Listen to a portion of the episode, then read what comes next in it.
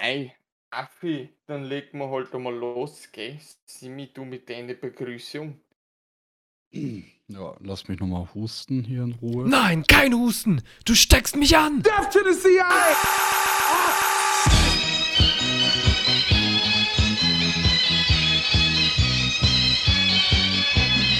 Amerikanische und russische Soldaten feiern gemeinsam den Triumph über Hitler und seine Truppen.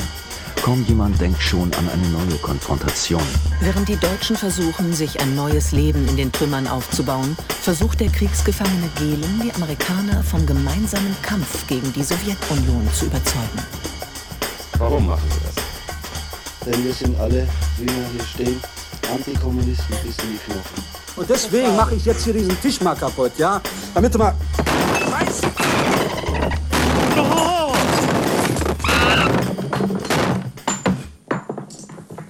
So, jetzt können wir weiter diskutieren. Hallo, ihr schönen Menschen. Ich freue mich, dass ihr auch dieses Mal wieder bei uns seid. Bei mir habe ich wieder meine beiden Buddies. Den Gründer von A-Tours, Entrepreneur, Umzugsunternehmer von Zander und Kautz, Artie McFly. That's a lot of money, man. It's not even, you don't even wonder if it's an if or a maybe. Truck is hard. This is the hardest record out. Gib mir dein Geld, ich investiere, Bitch. Und den Autor mehrerer erotischer Groschenromane, Online-Schamane und staatlich zertifizierter Gasologe Slow Joe McKenna. Grüße aus der geistigen Welt bringt euch der Schamane ohne Geld. Und ich bin euer DDR-Schnitzel-Offurs Simi. Geil. Richtig gut. Oh, pur.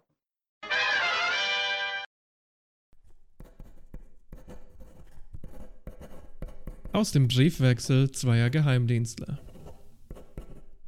Jim schreibt: Dear Heinz, I've started writing and need to have some long discussions with you. Jim schreibt ein Buch. Heinz antwortet: Es gibt so manche Probleme im Größeren oder Kleineren, die besprechenswert wären. In der Angelegenheit meiner Aufzeichnungen hat es eine neue Entwicklung gegeben. Der BND hat ein eigenes Archiv gebildet und mich gebeten, ihnen meine Aufzeichnungen zur Verfügung zu stellen. Dafür stellt der BND auch Bedingungen. Erstens, keine Veröffentlichung dieser Aufzeichnungen oder aufgrund dieser Aufzeichnung erstellte Ausarbeitungen. Zweitens, keine der in diesen Aufzeichnungen erwähnten, noch lebenden Personen darf über ihre Aussagen und Handlungsweisen unterrichtet werden, die in den Aufzeichnungen beschrieben werden. Drittens, eine Weitergabe der Aufzeichnungen oder auch nur Teilen von ihnen an andere Institutionen außerhalb des Archivs BND ist strengstens untersagt. Diese Bedingungen hören sich fast so an, als wäre es komplett untersagt, jemals wieder über das zu reden, nachdem es in das BND-Archiv geht. Ich dachte, Archive wären eigentlich dafür da, um Leuten Sachen zugänglich zu machen. Das finde ich schon ein kleines bisschen seltsam. Klingt eher wie ein Grab für mich. Anscheinend sind das die Anforderungen, die der BND an sich selber stellt, also die er ähm, gegenüber dem guten Heinz ähm, gültig gemacht hat. Aber ich habe das Gefühl, diese Geheimhaltung soll definitiv beidseitig sein. Heinz schreibt: Mein lieber Jim, ich wiederhole es nochmals. Ich war sehr traurig, dass ich bis jetzt nichts mehr von dir hörte, obwohl ich mehrfach an dich schrieb. Täglich warten wir auf ein paar Zeilen von dir. Der gute Heinz hört sich fast ein bisschen nervös an, muss ich sagen. Was war's denn, was er dem Jim unbedingt mitteilen wollte? Ich weiß es nicht.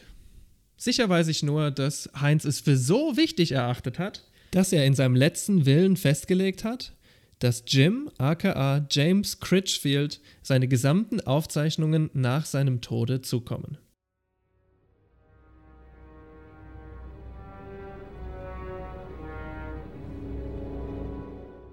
Von dem guten Jim und dem guten Heinz werden wir heute noch sehr viel mehr hören, denn James Critchfield war der CIA-Chef der Organisation Galen Und Heinz war einer der wichtigsten Mitarbeiter des Bundesnachrichtendiensts.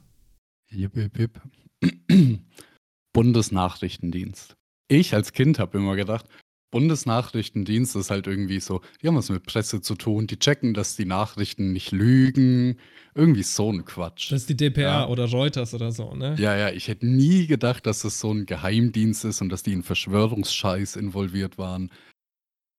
Uff. Also, erstmal, was ist das? Oft in Deutschland ist es so, wir beschönigen Sachen. Verfassungsschutz schon mal gehört? Nee, Verfassungsschutz. Ja, im gleichen Atemzug muss man den BND nennen. Es ist einfach nur ein Geheimdienst. Der Verfassungsschutz ist ebenfalls ein Geheimdienst, aber eher so ein Inlandsgeheimdienst. Ich weiß nicht, warum wir noch einen Geheimdienst brauchen, aber es ist anscheinend wirklich immer ein Ding, dass man viele Geheimdienste hat, weil einer reicht nie. Und gleichzeitig ist er dem Kanzleramt unterstellt und sollte eigentlich dafür sorgen, dass die Gefahren aus dem Ausland erkannt werden und abgewendet werden.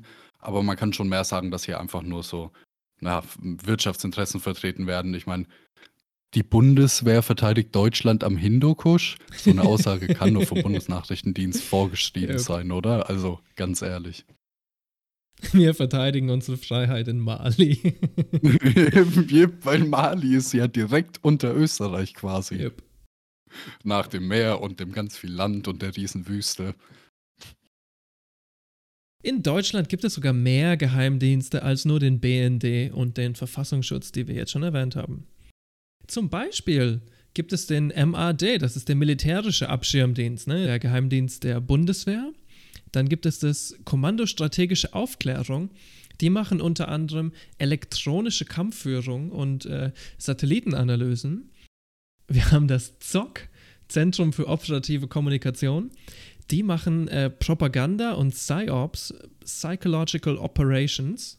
Und das CITES, Zentrale Stelle für Informationstechnik im Sicherheitsbereich. Die machen so Sachen wie digitale Überwachung, äh, Kryptoanalyse, Passwörter rausfinden. Das sind die, die einen Bitcoin-Miner auf eurem Computer installieren und damit ihren Unterhalt finanzieren. Nur nebenbei. Das ist komplett wär super 100% true. Es gibt auch noch das BSI, das Bundesamt für Sicherheit in der Informationstechnik. Die machen äh, Cybersicherheit und die Abteilung ST des BKA, der sogenannte politische Staatsschutz. Der ist zwar kein Geheimdienst, wie zum Beispiel der Verfassungsschutz, aber übernimmt ganz viele ähnliche Rollen. Zum Beispiel beschäftigt er sich mit politischen Verbrechen und Spionage. Inzwischen werden die auch im Internet mehr aktiv. Zum Beispiel, als ähm, das BMI die Seite links unten von Intimedia verboten hat. Oh. Ja, was haben die nochmal gemacht? Haben die irgendwas in die Luft gesprengt oder so? Bestimmt. Bestimmt. Ja, die, die waren halt einfach nicht Teil der freiheitlich-demokratischen Grundordnung und dann geht das nicht. Ganz zum Ende gibt es noch die BPOL, die kennt ihr vielleicht, die Bundespolizei, die arbeitet sehr eng mit dem Verfassungsschutz zusammen, vor allem wenn es um Abhör- oder Überwachungsaktionen geht. Die sind quasi ein Contractor, dem der Verfassungsschutz Aufträge weitergibt. Ich danke dir für die Erklärung all dieser komischen Behörden, für die ich zahle und noch nie von gehört habe. das ist true. Stimmt, wir bezahlen alle für diese Behörden jeden Tag. ja, werden sich einige wundern. Was Hm, machen die es- für mich? Und wenn es nur mit Arbeitsspeicherleistung ist. Wenn es nur Grafikkartenumdrehungen sind. Jede Umdrehung zählt, Leute. Jede Umdrehung Yeah. sichert die freiheitlich-demokratische Grundordnung. Wir haben letzte Folge intensiv über die Organisation Gehlen geredet. Und wir müssen jetzt natürlich irgendwie die Frage beantworten, allein für die Kontinuität. Wie wird aus der OG der Bundesnachrichtendienste? Wie immer hat der gute Gehlen sein eigenes Garn gesponnen und seine Geschichte werde ich euch jetzt mal kurz darlegen. Einer der wichtigsten Tage für Spionage in Deutschland sei der 30. August 1946 gewesen, so zumindest Gehlen. Nach seiner eigenen Legende hatte er an diesem Tag ein Gentleman's Agreement mit Edwin Seibert getroffen, unter welchem er die Leitung übernehmen sollte. Ganz so ist das natürlich nicht gelaufen. In der Realität hatte eigentlich Bauen, den wir ja schon letzte Episode kurz besprochen haben, die komplette Kontrolle über das wirre Agentennetz und auch die Kontrolle über alle finanziellen Mittel. Der hielt quasi fast alle Karten in der Hand. Die Amerikaner waren zwar schon unzufrieden mit den sporadischen und teils widersprüchlichen und unzuverlässlichen Informationen, wollten aber die Organisation Gehlen mit der Gründung der CIA in die Vereinigten Staaten transferieren. We're going to America, baby! Oh yeah! Uh. Also der gute Bauen hatte überhaupt keinen Bock auf äh, Viva Las Vegas. Der wollte lieber in Deutschland bleiben und er lehnte somit die Bedingungen von Cybert ab. Gehlen hingegen in seiner gewohnten Art gab sich extrem kooperativ, und verhandelt dann schließlich einen Vertrag, der ihm die Leitung des Apparats sichert und den Apparat in Deutschland lässt. Wie viel da wirklich seine Verhandlungsmacht mit reingespielt hat, sei mal dahingestellt. Ich könnte mir viel mehr vorstellen, dass das sowieso von Anfang an gewollt war. Über die zwei ähm, amerikanischen Offiziere, die die Organisation Gehlen überwachen, äh, managen sollten, schreibt Thomas Wolf, die bis zur Verantwortungslosigkeit sorglosen Offiziere Dean und Waldman entschieden im Sinne der Vorlage Gehlens. Anscheinend hatte man sich nicht besonders viele Gedanken darüber gemacht und die Vorlage einfach akzeptiert. Sehr gut. Hm. Ich nehme die drei. Wir haben mich geschickt, um zu lenken und nicht um zu denken. Nimm die Nummer 56, frittierte Ente mit Chop Suey Soße. Aber bitte mit schön brauner Soße. Mm, oh ja. Ja, und dann kann man sagen, das Militär war sich halt unsicher und die CIA bzw. die CIG wollte halt die Weiterführung von der Gehlen BND. Der Mossad-Bericht, der eine Übernahme von der OG Gehlen empfahl, wurde von der CIG, dem Vorgänger der CIA, zurückhaltend aufgenommen. Man schreckte davor zurück, die Verantwortung für den verworrenen und von ehemals Wehrmachtsoffizieren geleiteten und mit Abwehr- und SD-Leuten durchsetzten Nachrichtendienst zu übernehmen. Und deswegen tat man das Einzige, was man nur tun kann. Man entschloss sich dazu, lieber noch mal ein bisschen zu warten, nicht? Und irgendwann hat man lang genug gewartet. Es war das Jahr 1949 und dann kamen zwei gravierende Veränderungen auf einmal für die OG. Das eine war, dass die Bundesrepublik gegründet wurde.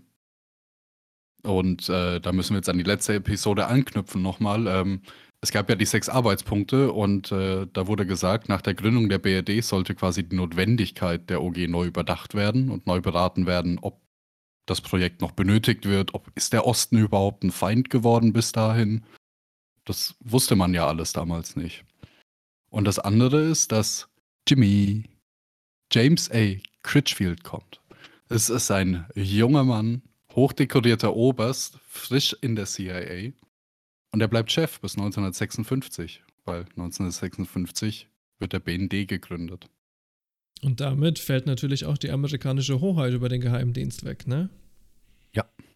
Aber es ist von Anfang an halt auch irgendwie mitkalkuliert worden. Ich meine, wir haben es ja gesagt, in diesen sechs Arbeitspunkten der BND, also die OG, konnte sich ähm, auch gegen die CIA und so weiter richten. Also das war ja ihnen offen gelassen und auch eben die Übernahme in den deutschen äh, Staatsapparat, wenn der mal gegründet war, war ja auch vorgesehen. Also es war jetzt nicht so absurd, dass es dann übergeht in den BND.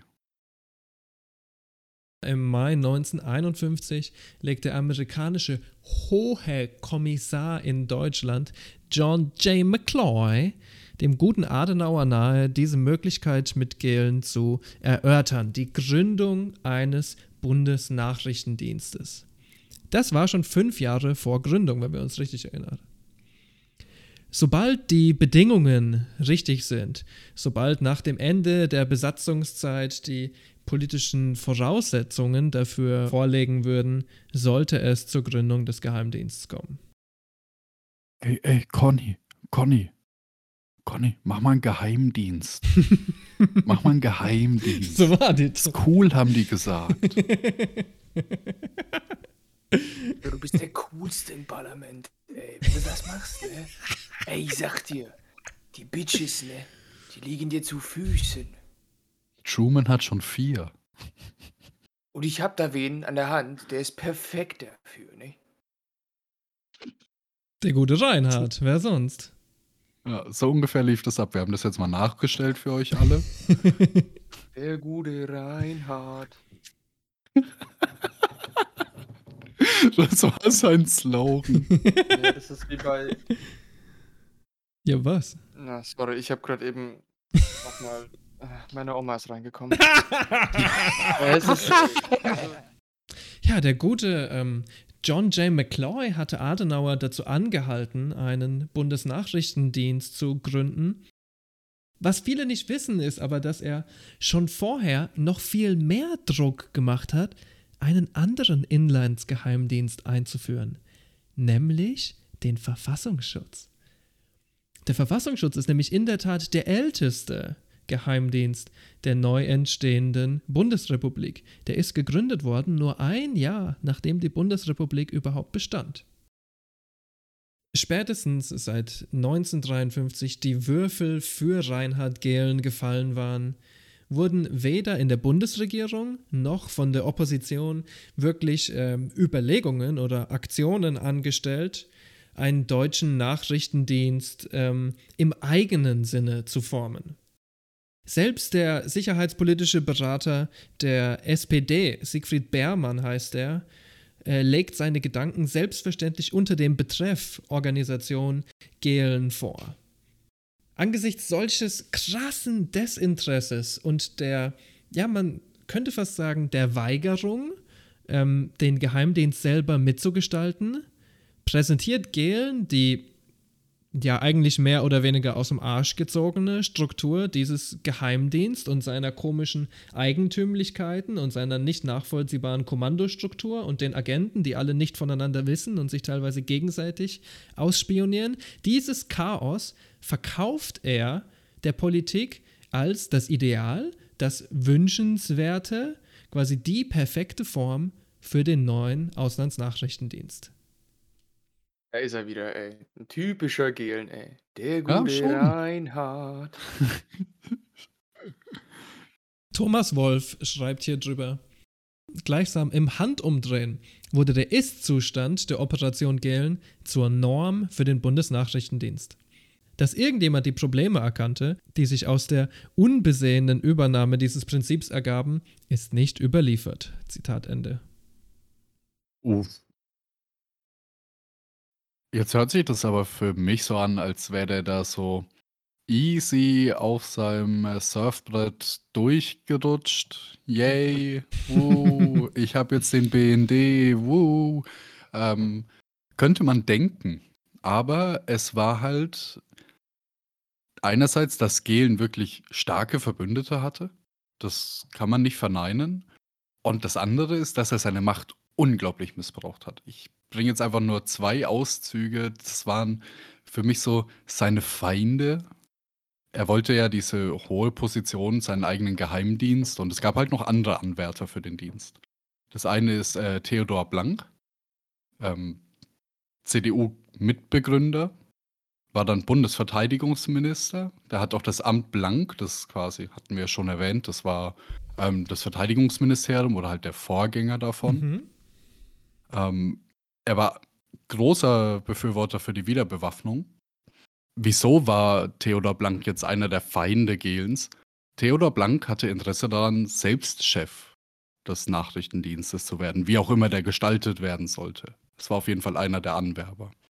Der andere war Friedrich Wilhelm Heinz, nationalkonservativer Schriftsteller, ist dann im Zweiten Weltkrieg irgendwann übergegangen zum Widerstand. Heinz leitete dann äh, von 1950 bis 1953 den Spionagedienst im Kanzleramt. So eine Art Geheimdienst nur fürs Kanzleramt. Also wieder so ein Geheimdienst, ohne dass er offiziell ein Geheimdienst ist. Ähm, der Sinn dahinter war, dass man quasi unabhängig von der CIA und den USA war und, wie es gesagt wird, von Pullach. Mhm. Interessanterweise hatte er schon direkt nach dem Krieg Kontakt zum französischen Geheimdienst und auch zum US-Geheimdienst, ähm, was ihn halt wirklich in so eine Position gehoben hat, äh, die eine richtige Gefahr für Gehlen war.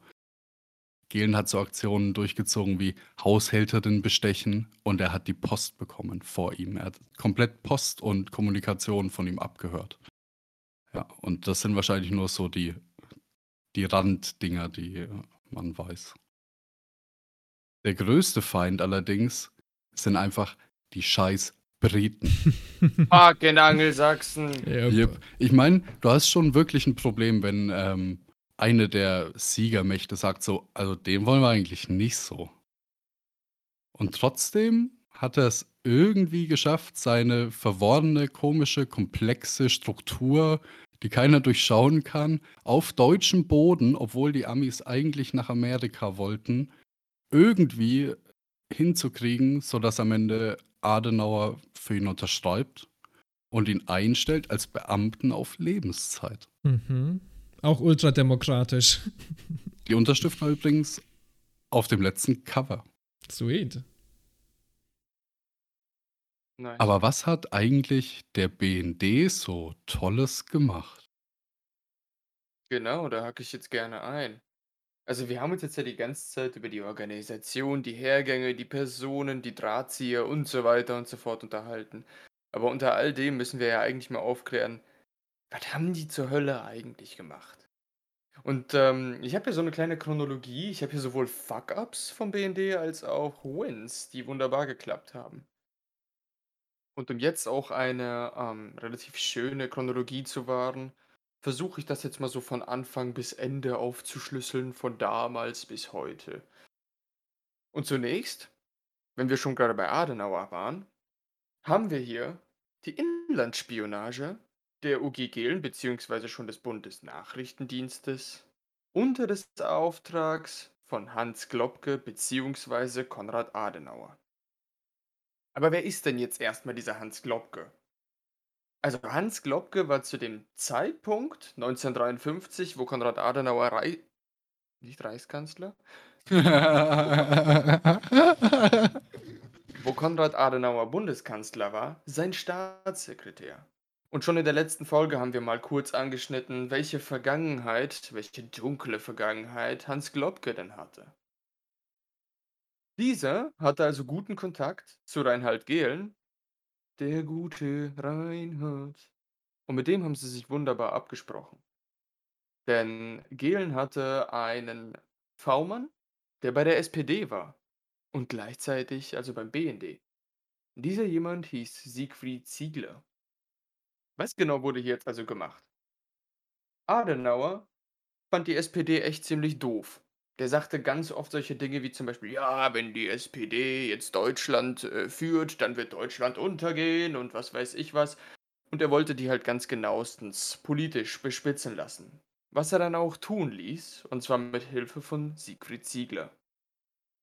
Dieser war also bei der SPD, hat bei diversen ähm, Besprechungen, auch innerparteilichen Besprechungen, ganz viele Dinge aufgeschrieben und sie dann Gehlen zukommen lassen, der das wiederum in einer korrigierten oder vielleicht auch, naja, beschönigteren Form, wir kennen ja mittlerweile den Herrn Gehlen ein bisschen, an Globke zukommen lassen hat, der wiederum das Ganze dann Adenauer vorgelegt hat. Und der hat sich darüber gefreut, denn er dachte sich, Mensch, was die SPD so im Hintergrund bespricht und alles, das habe ich längst alles raus und konnte da entsprechend auf einen gewissen politischen Kurs hin agieren.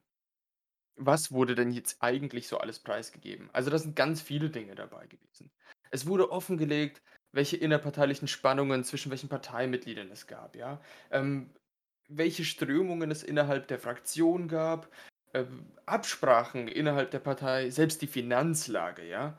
Und ähm, damals ganz wichtig, Ausformungen und, und äh, gewisse Punkte im Programm, also im, im Godesberger Programm, was damals entschlossen wurde. Äh, kurze Fußnote, das, Godespro das Godesberger Programm war einfach eine neue Orientierung der SPD, weil die halt zu dem, Zeit, zu dem damaligen Zeitpunkt etwas weggehen wollten vom Marxismus, vielleicht von der ja, kommunistischen Sichtweise und mehr in so ein soziales Marktwirtschaftsding gehen wollten, wie sie es nun mal heute sind. genau das war das. Das Godesberger Programm war im Endeffekt die letzten kleinen Züge des Marxismus, die es in der Partei noch gab, vernichtet bis aufs Letzte. Also haben sie das Sozial einfach gestrichen ab dem. Die waren dann die DP. Punkt. Nein, nein, das Sozial war ja dann anders. Einfach nur anders. Es wurde Ach, anders. ja, ja. Besser. Genau. Neuer. Besseres Sozial. Neu. Ah. Neu ist alles. Man könnte fast Dadurch sagen, die sind neu und liberal. neu und liberal? Ich glaube, du meinst asozial. Unser Peter Harz auf jeden Fall, ja. Deutschlands größter ja. Assi. Nun gut. Also diese ganzen Berichte wurden da halt zusammengeschrieben und vom V-Mann, äh, vom V-Mann Ziegler dann eben an die CDU zusammengefasst übergeben. So, und jetzt so ein paar Facts dazu, was ich ganz witzig finde. Also erstmal, ja, im Grunde müssen wir jetzt ja sagen, ey, das ist schon echt höchst illegal, so einfach andere zu bespitzeln, ja. Äh, es gab mal eine große deutsche Kanzlerin, die gesagt hat, unter Freunden hört man sich gegenseitig nicht ab. Ah, das war die dicke Bert. Famous deutsche ja, genau, Kanzlerin. nee. Und ähm, ist natürlich eigentlich eine illegale Sache. Darf man, darf man so auch nicht sehen. Äh, nicht anders sehen, sag ich mal. Jetzt muss man aber sagen, und ich habe einen Artikel von der Welt gelesen, den ich sehr interessant fand. Ich musste zum einen etwas nachdenken, was denn hier der Autor dieses Beitrags ähm, uns vermitteln wollte. Aber auf der anderen Seite ist es nicht schlecht, denn er beschreibt im Prinzip die, ähm, diese ganze historische Aufarbeitung, die kam größtenteils von ähm, Klaus-Dieter Henke, der ja diesen unabhängigen Historikerkreis in Deutschland führt. Und der hat hier ganz viel auch über Gehlen geschrieben. Teilweise kam das auch durch den äh, Biografen Rolf-Dieter Müller, der die Gehlen-Biografie geschrieben hat. Und auch durch einige Journalisten, zum Beispiel jetzt den von der Welt, der heißt Sven Kellerhoff. Und er sagte im Endeffekt, naja, also es stimmt, es ist auf jeden Fall hochgradigst illegal eigentlich, was da passiert ist. Nur muss man sagen, die Informationen, die da zugespielt wurden, die waren eigentlich so super drittklassig. Weil die Informationen über innerparteiliche Strömungen beziehungsweise auch so Konfliktlinien, wenn man sich da zum Beispiel Weltartikel von dem damaligen Zeitpunkt durchliest, dann war das bereits in der Presse bekannt. Und ich würde jetzt halt einfach sagen, ich, ich weiß natürlich nicht, ob das so hundertprozentig stimmt, aber ich muss sagen, es passt halt wundervoll zu Gehlen, wenn er hier einfach Informationen zuspielt, die die Partei, die die Information anfordert, nicht braucht sondern die die Partei wunderschön findet. Na, das passt irgendwie wieder mal zu unserem guten Reinhard. Sven Felix Kellerhoff ist übrigens der jüngere Sohn des ehemaligen Vorstandsmitglieds der Industriekreditbank AG und der Wohnungsbaukreditanstalt Berlin und hat ein nettes, hat ein nettes Stipendium der Studienstiftung des deutschen Volkes bekommen. also Glückwunsch zu deinem Geschichtsstudium, Felix. Ja, also ich ich weiß jetzt auch nicht, es hat in dem Artikel ein bisschen gewirkt, als ob er, hm, den Fakt, dass es illegal ist, extremst unter Tisch kehren möchte. Aber darum kümmere ich mich auch gar nicht so viel, weil es in der Tat, ähm, belegt anhand al alter Artikel aus dem Archiv im Prinzip ist, dass diese streng geheimen Offimaz äh, Informationen eigentlich offenkundig und öffentlich erhältlich waren. Was jetzt vielleicht auch noch ganz interessant ist, ist ähm, wie das Ganze immer genannt wurde. Die Süddeutsche schreibt zum Beispiel, es ist Deutschlands Watergate oder das Super Watergate. Stimmt, das oh, hatte ich wirklich gelesen. ja. Dabei war, hatte ja, dabei hatte ja tatsächlich Deutschland das erste Watergate. Also eigentlich hätten wir einen coolen Namen erfinden müssen. Schon wieder ja, ein Schritt hinter schon. den Amis hinterher halt. Wir haben halt keinen schönen Hotelnamen. Blauer Adler. naja. Das klingt schon dann eher nach äh, Nazi-Vergangenheit. Das, das will man wahr. ja nicht. Naja, aber wie dem auch sei, die SPD war nicht die einzig glückliche Partei, die bespitzelt werden durfte. Nein, nein, es ging auch über die FDP. Und, by the way, Ähm, nachdem Willy Brandt zum Kanzler gewählt äh, wurde, gab es auch Bemühungen seitens der SPD, andere Parteien über den Bundesnachrichtendienst abzuhorchen. Also es ist hier, obwohl ich es lieben würde, wenn es echt die böse CDU wäre, aber es scheint hier, schein also scheinbar ist es ein recht normales Ding gewesen.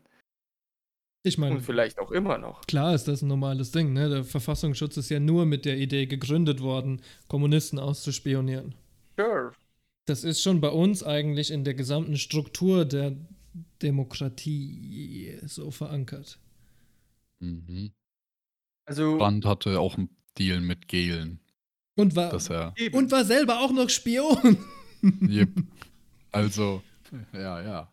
It spooks all the way down, kids. Sorry. Und, und ich glaube jetzt einfach im Grunde, also die CDU würde das Ganze als einen BND-Win klassifizieren. Ähm, dadurch, dass wir mittlerweile wissen, dass die Informationen, die dazu gespielt wurden, tatsächlich nicht so die krassen geheimen Dinge waren, würde ich das jetzt gerne als ein BND-Fuck-Up klassifizieren.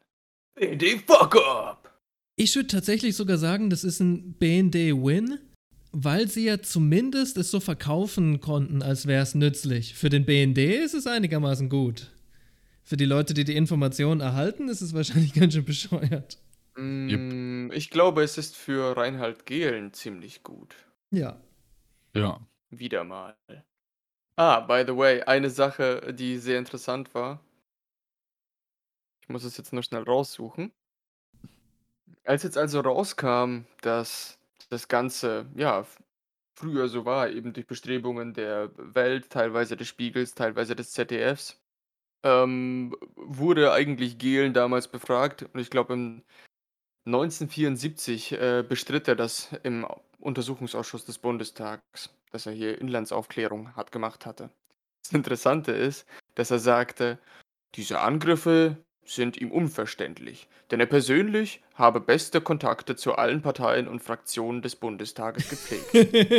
Und das ist halt so typisch. Sorry, Alter, ich kenne die Person nicht, aber allein schon, wenn man so ein bisschen was über den liest, dann ist das halt so, ich weiß nicht, Mann.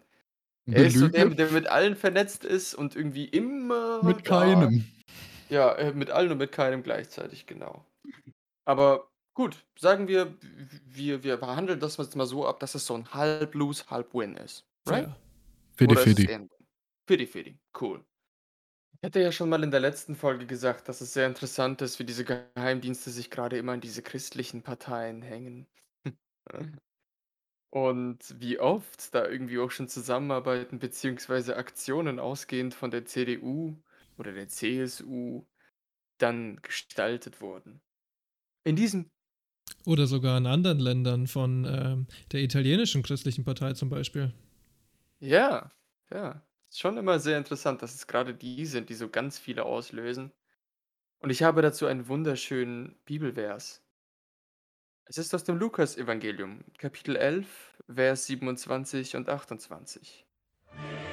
Wehe euch, ihr Schriftgelehrten und Pharisäer, ihr Heuchler! Ihr seid wie die weiß getünchten Grabstätten. Von außen erscheinen sie schön, aber innen ist alles voll stinkender Verwesung. Genauso ist es bei euch. Ihr steht vor den Leuten als solche da, die Gottes Willen tun, aber in Wirklichkeit so, seid ihr voller Auflehnung und Heuchelei.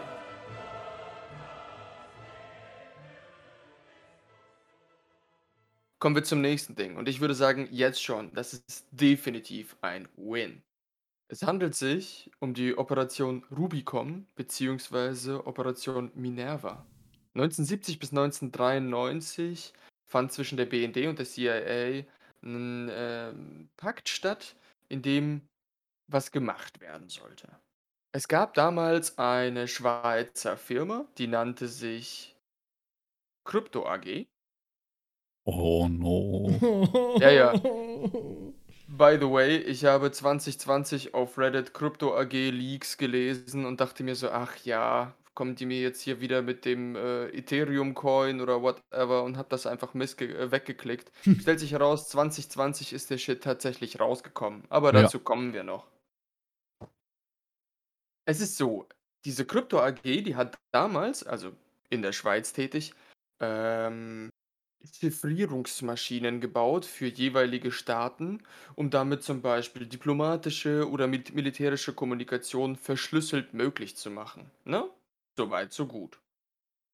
Und die waren schon etabliert, die gab es nämlich schon seit 1948 und es hatten schon bereits sehr viele Staaten von dieser Firma äh, Chiffrierungsmaschinen gekauft.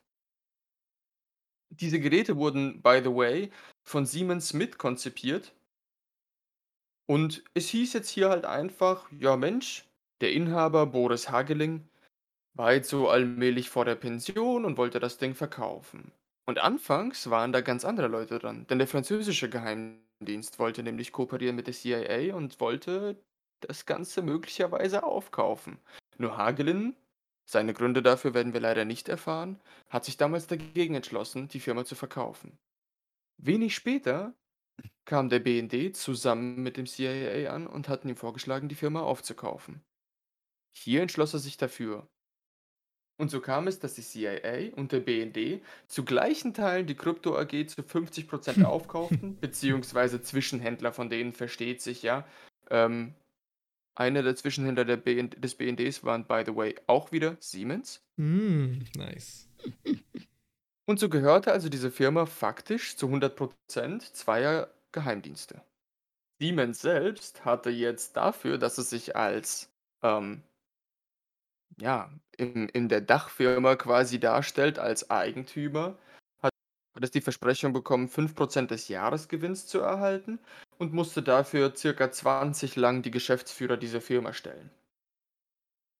So, und was war jetzt der Clou an der Sache? Man hat also mit bestimmten Ingenieuren eine Backdoor in diese Chiffriermaschinen gebaut sodass also zweierlei Maschinen konzipiert werden konnten. Die eine hat also funktioniert, war komplett knacksicher oder zumindest super, super schwer zu knacken.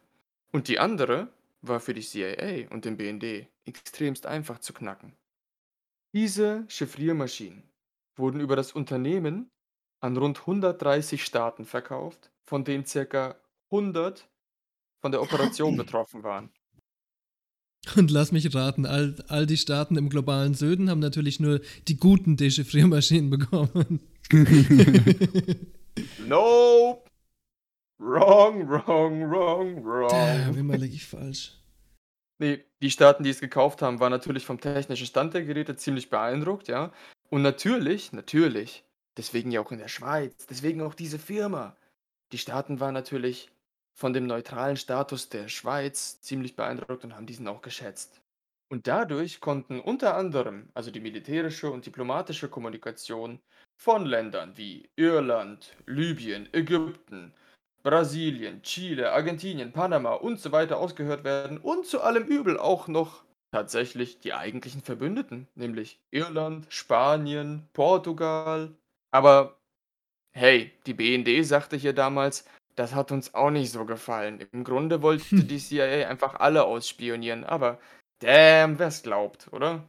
wer's glaubt. wir wollten euch ja rechtzeitig Bescheid geben, wenn wir was hören. Ich, ich verspreche es. ja, genau. Naja, abgesehen davon hat diese Firma ja massig Gewinne eingetrieben, ne? Und die Gewinne wurden immer schön aufgeteilt zwischen CIA und BND und natürlich auch Siemens, ja, diese obligatorischen 5%. Und nur um da so ein bisschen einen Vergleichswert zu wissen, im Jahr 1975 lagen die Gewinne der Firma bei circa 51 Millionen Schweizer Franken und das wären Heute inflationsbereinigt äh, 42,6 Millionen Euro. Und das haben die dann immer so hübsch aufgeteilt. Die DW schrieb mal, dass dann irgendwie so BND-Agenten sich in Parkhäuser mit Geldkoffern getroffen hätten, aber ich finde, das ist auch wieder so ein bisschen Agentenfilmmäßig ja, überdramatisiert. Ja. So, aber was war die Auswirkung von dem Shit? Okay, wir haben ein bisschen Geld bekommen, ne? Schon geil. Und wir haben halt ganz schön viel Zeug mitgehört.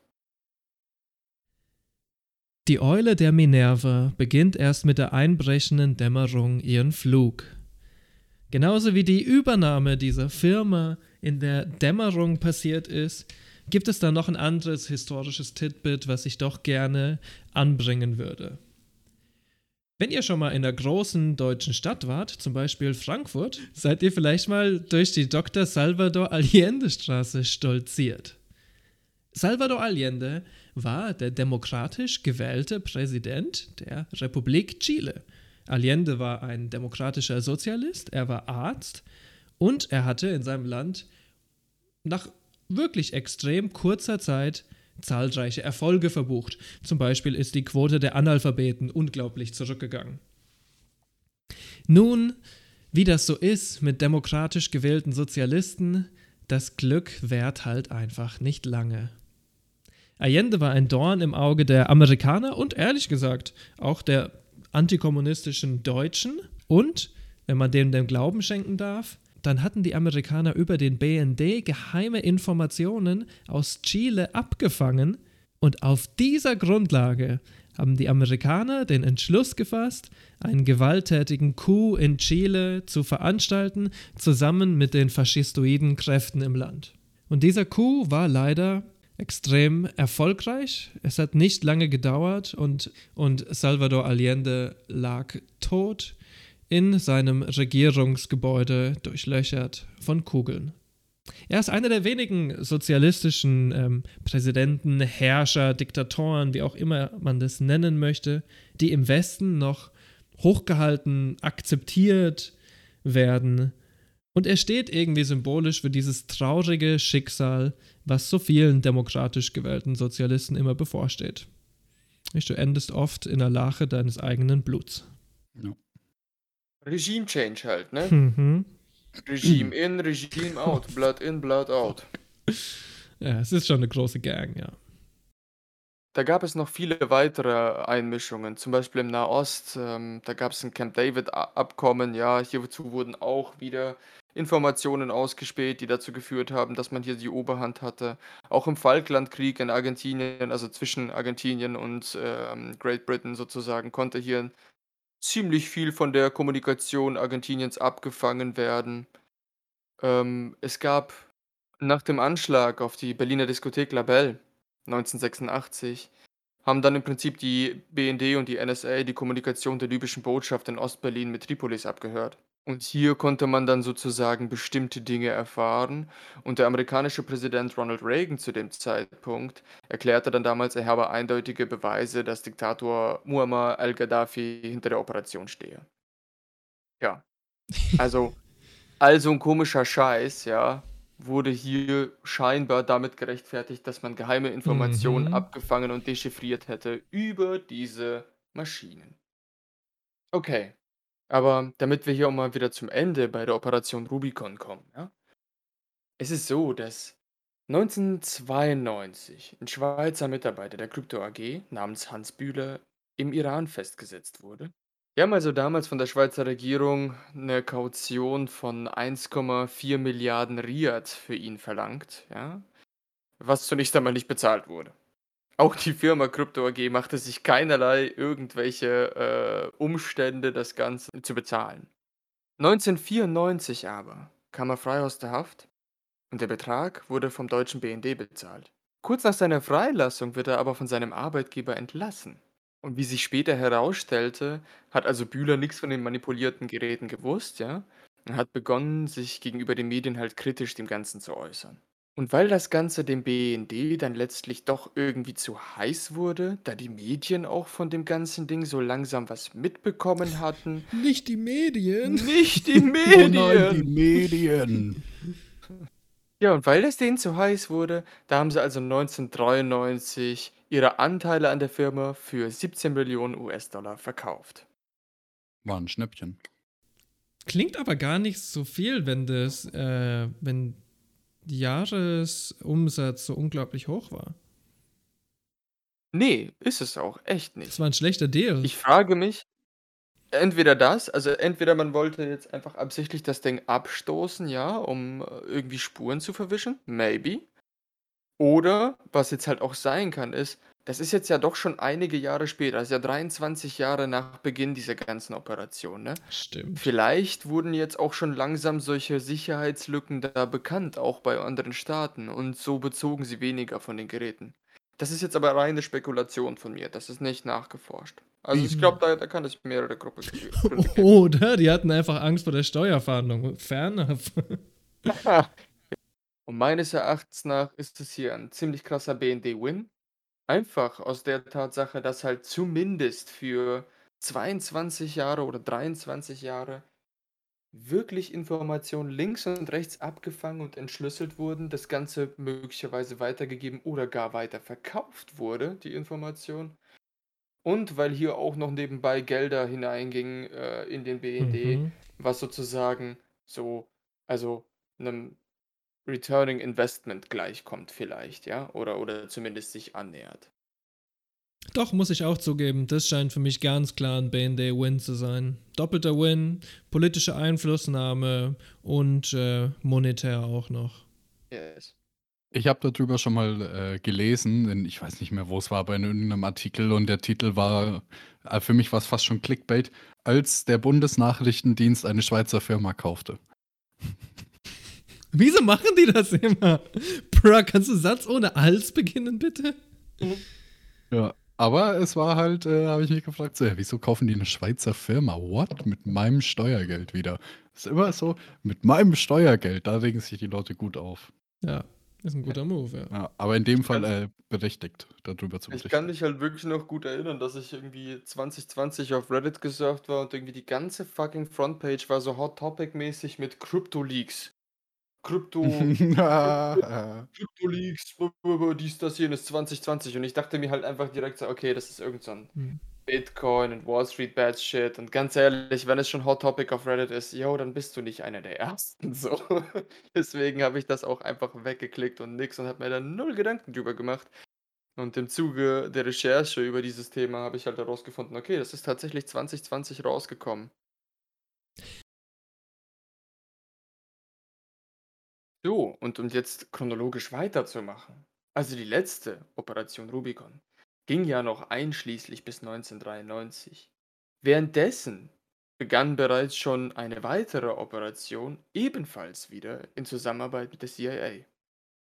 Und diese hatte den wunderschönen Namen Operation Sommerregen. Hm, poetisch. Ja. Bei der CIA hieß das Ding übrigens Operation Cyclone. Oh, das war's? Ah ja, Cyclone. Oh, die Verbindung war mir nicht klar. Wo, wobei man, man auch sagen muss, ähm, der BND hatte an dieser großen Operation, was die CIA hatte, die sich der Operation Cyclone nannte, nur einen sehr oder einen relativ geringen Anteil. Und der nannte sich Operation Sommerregen. Was ist da eigentlich passiert? Naja, zunächst einmal ist ganz schön vieles im Vornherein passiert. Aber der Schlüsselpunkt, das war der 25.12., also an Weihnachten 1979. Da verkündete Leonid Brezhnev, dass jetzt sowjetische Truppen nach Afghanistan kommen sollten, um dort für Rechtschaffenheit zu kämpfen. Ich glaube, die wurden ja quasi rein gebeten vom, ähm, von der bestehenden Regierung, die ein bisschen am Abkacken war, ne? Mhm. Und War das um dann diese so? eben zu stärken, wollten die hineingehen, zum einen den damaligen Regierungschef Hafizullah Amin stürzen bzw. ermorden und die Mujahedin ziemlich hart zusammenknüppeln, sodass im Prinzip so eine islamische Revolution nach dem Vorbild von Iran gar nicht erst möglich wäre oder verhindert werden würde.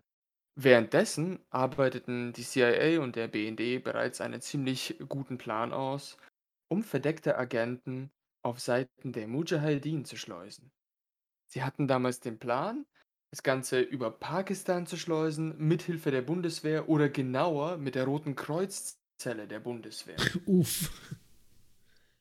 Rote Kreuz war immer politisch neutral. Wer liebt es nicht? Yeah, na. Der Auftrag wurde damals dem Referat 16a überstellt, der sich um die Region Nahe Osten gekümmert hat. Warum das eigentlich alles?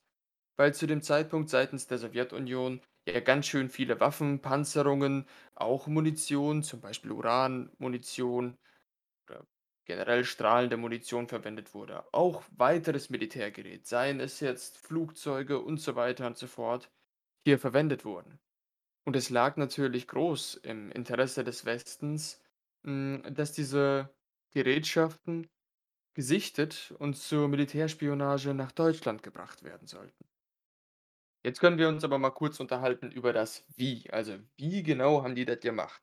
Also, zuerst einmal richtig krass mit Geld, ne? Die CIA hatte insgesamt circa 3 Millionen, äh, nein, Entschuldigung, 3 Milliarden ihres Etats hier rein investiert.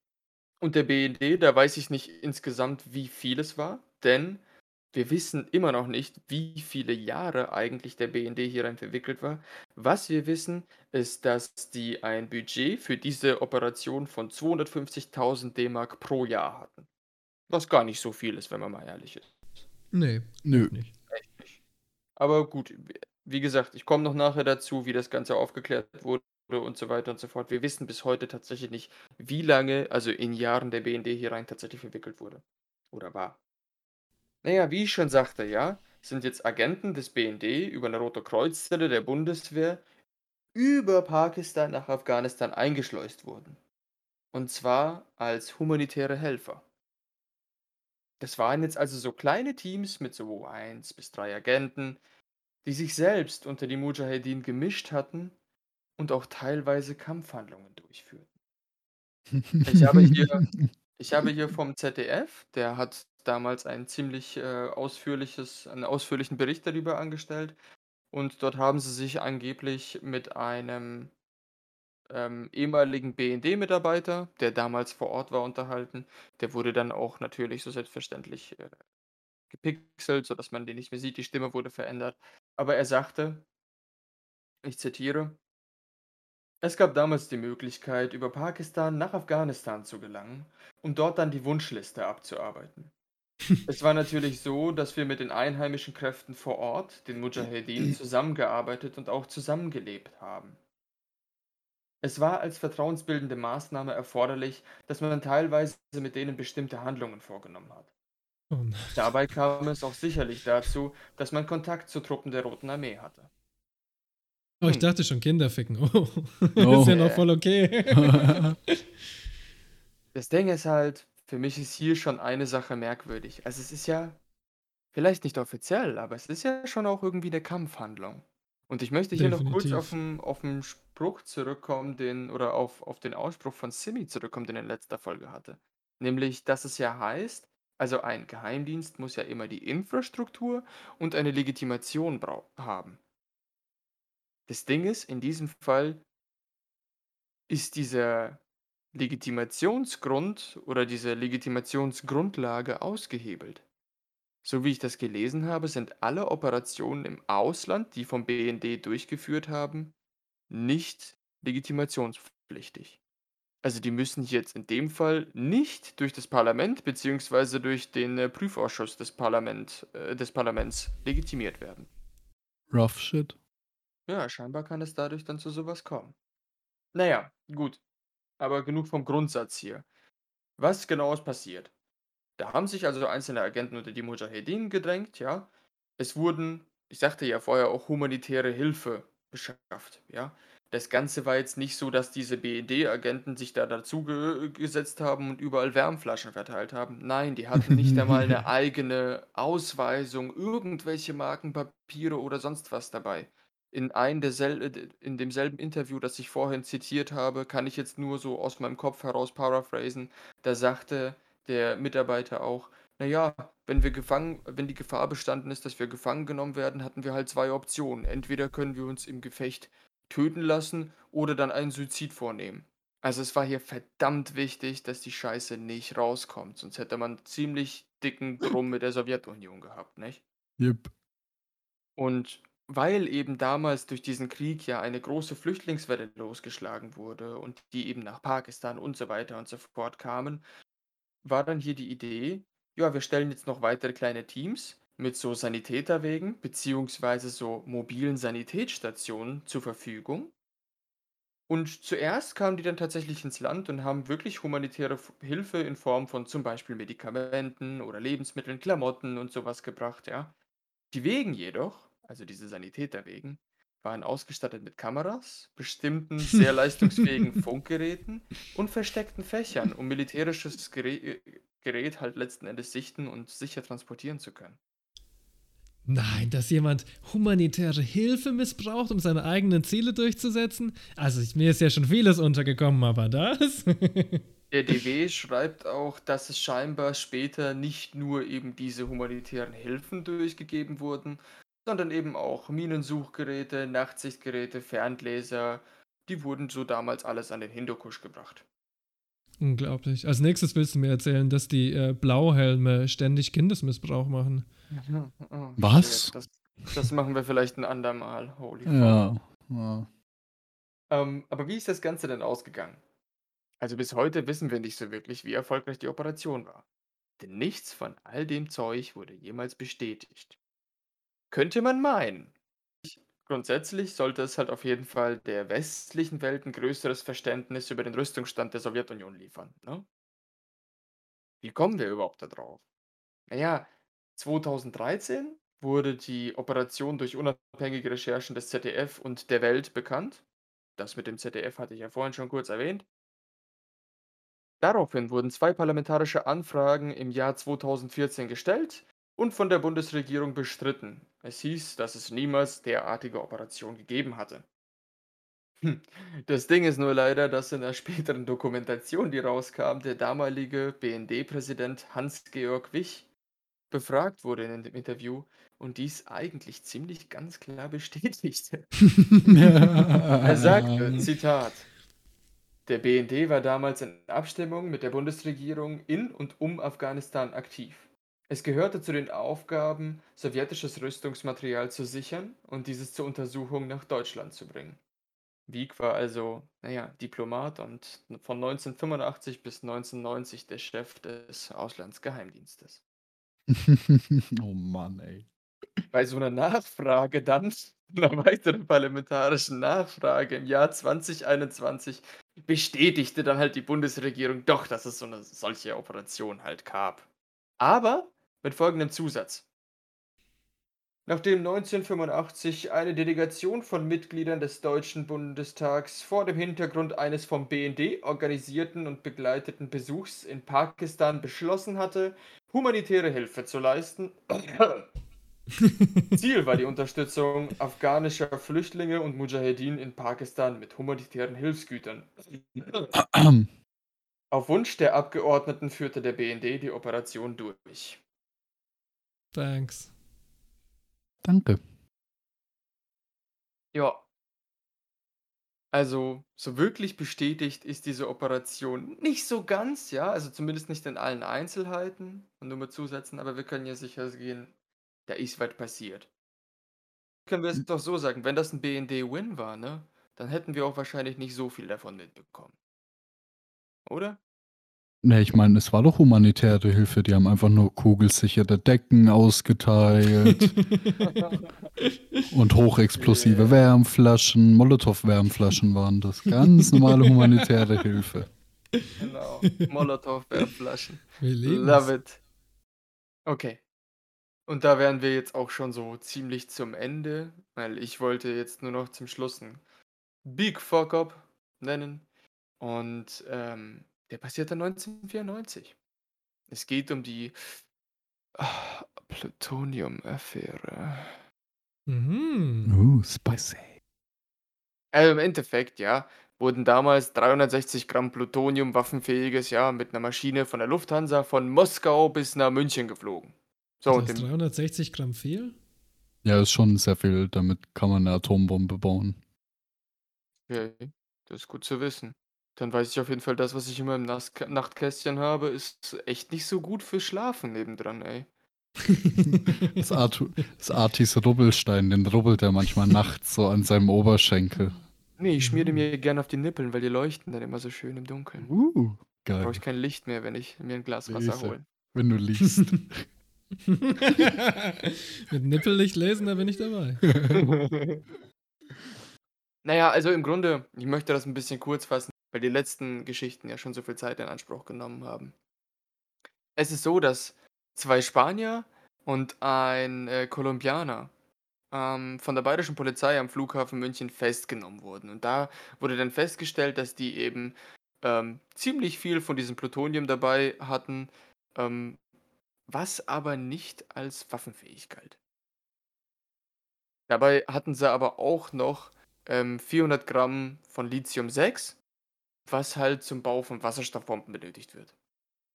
Und es war zu dem Zeitpunkt ohnehin so ein großes, äh, politisches beziehungsweise mediales Thema, ähm, dass solche Stoffe ziemlich schnell über die Grenze gelangen und dass Leute sich ja ganz easy irgendwelche Atomwaffen bauen können.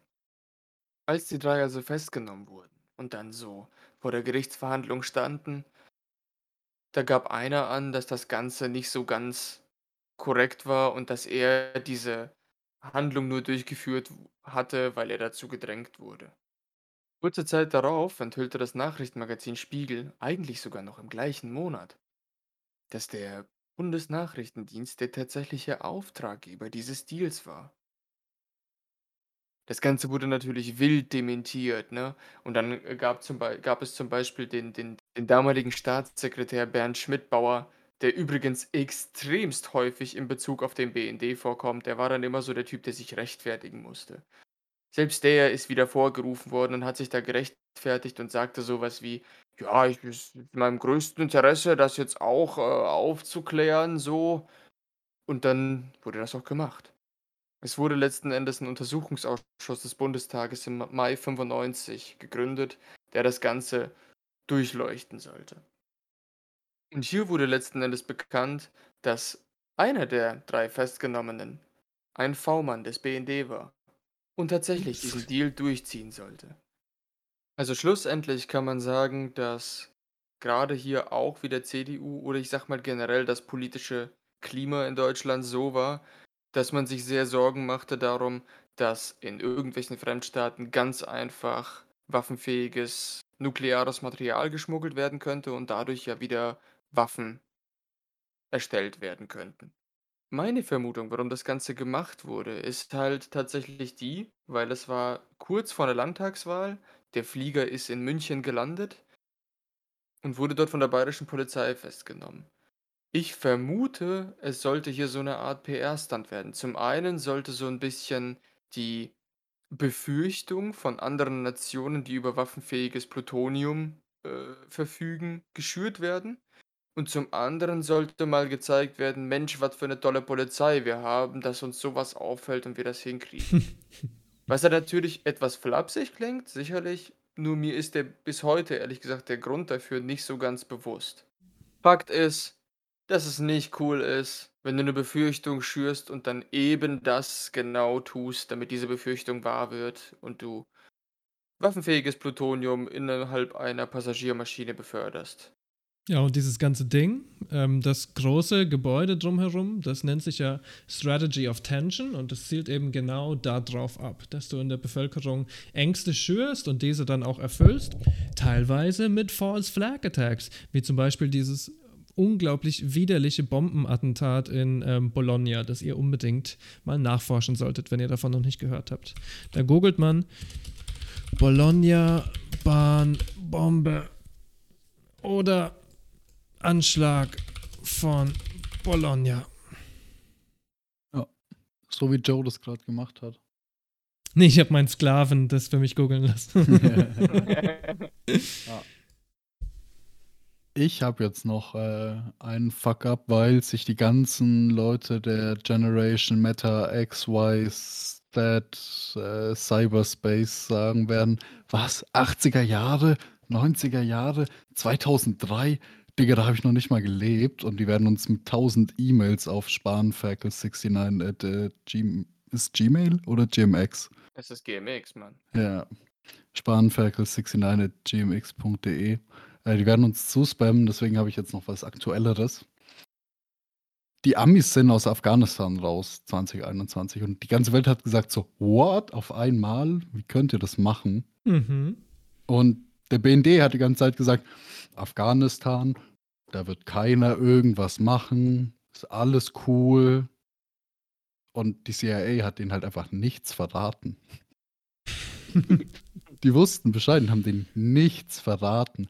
Sie haben die Lage komplett falsch eingeschätzt. Sie hatten keine Ahnung über die Truppenstärke und über die Bewaffnung, ähm, was verwunderlich ist, wenn halt irgendwie vorher schon der Geheimdienst dort aktiv war, dann müsste man denken, dass irgendwie noch Strukturen da sind, man zumindest irgendwie eine Ahnung hat. Ähm, aber anscheinend waren sie da Auf dem Auge auch wieder mal sehr blind, wenn schon das rechte Auge blind ist, dann vielleicht noch das dritte Auge. ähm, ja, und sie haben halt die Das linke Gefahr. Auge immer offen. das linke Auge ist immer offen, ein- immer ein Auge auf das linke Spektrum. Äh, ja, und Linke die Auge Gefahr kann man, kann man generell sagen, wurde einfach massiv unterschätzt und ja, lief nicht so gut. Wenn ich es richtig verstanden habe, haben sie ja sowohl quasi die ähm, Fähigkeiten der Taliban unterschätzt, als auch die eigenen Fähigkeiten zur Verteidigung des afghanischen Staats, sobald äh, die Amerikaner abziehen. Ne? Also big fuck up. Richtig big fuck up. Ja, zeigt auch, dass der BND irgendwie international ja mehr so eine Witznummer halt auch ist. Die Organisation Gehlen ist er halt nicht. Die OG hatte einen ganz anderen Mythos als der BND und diesen Anstrich irgendwie konnte sich der BND nie wahren. Überlegt mal, wie gut die Propaganda von MI6 ist. Was denken Yeah. die Leute über MI6? James Bond. Martins, irgendwelche Spy-Gadgets, wisst ihr, was ich meine? Was denken die Leute von der CIA? Irgendwelche super harten Spezialagenten, die gleichzeitig im Kampf ausgebildet sind und Spionage machen können. Wisst ihr, was ich meine? Was denkst du denn über den BND? Äh, das sind halt so komische Deutsche, die So ein Hans-Heinrich Wurst halt in einem Anzug mit relativ dünnen Armen, der auf seiner grauen Tastatur rumtippt. Aber ein dressierter Kampfdackel. Ja. er weiß aber, dass er, wenn er Twitter benutzt, muss er, darf er nicht seinen echten Namen angeben.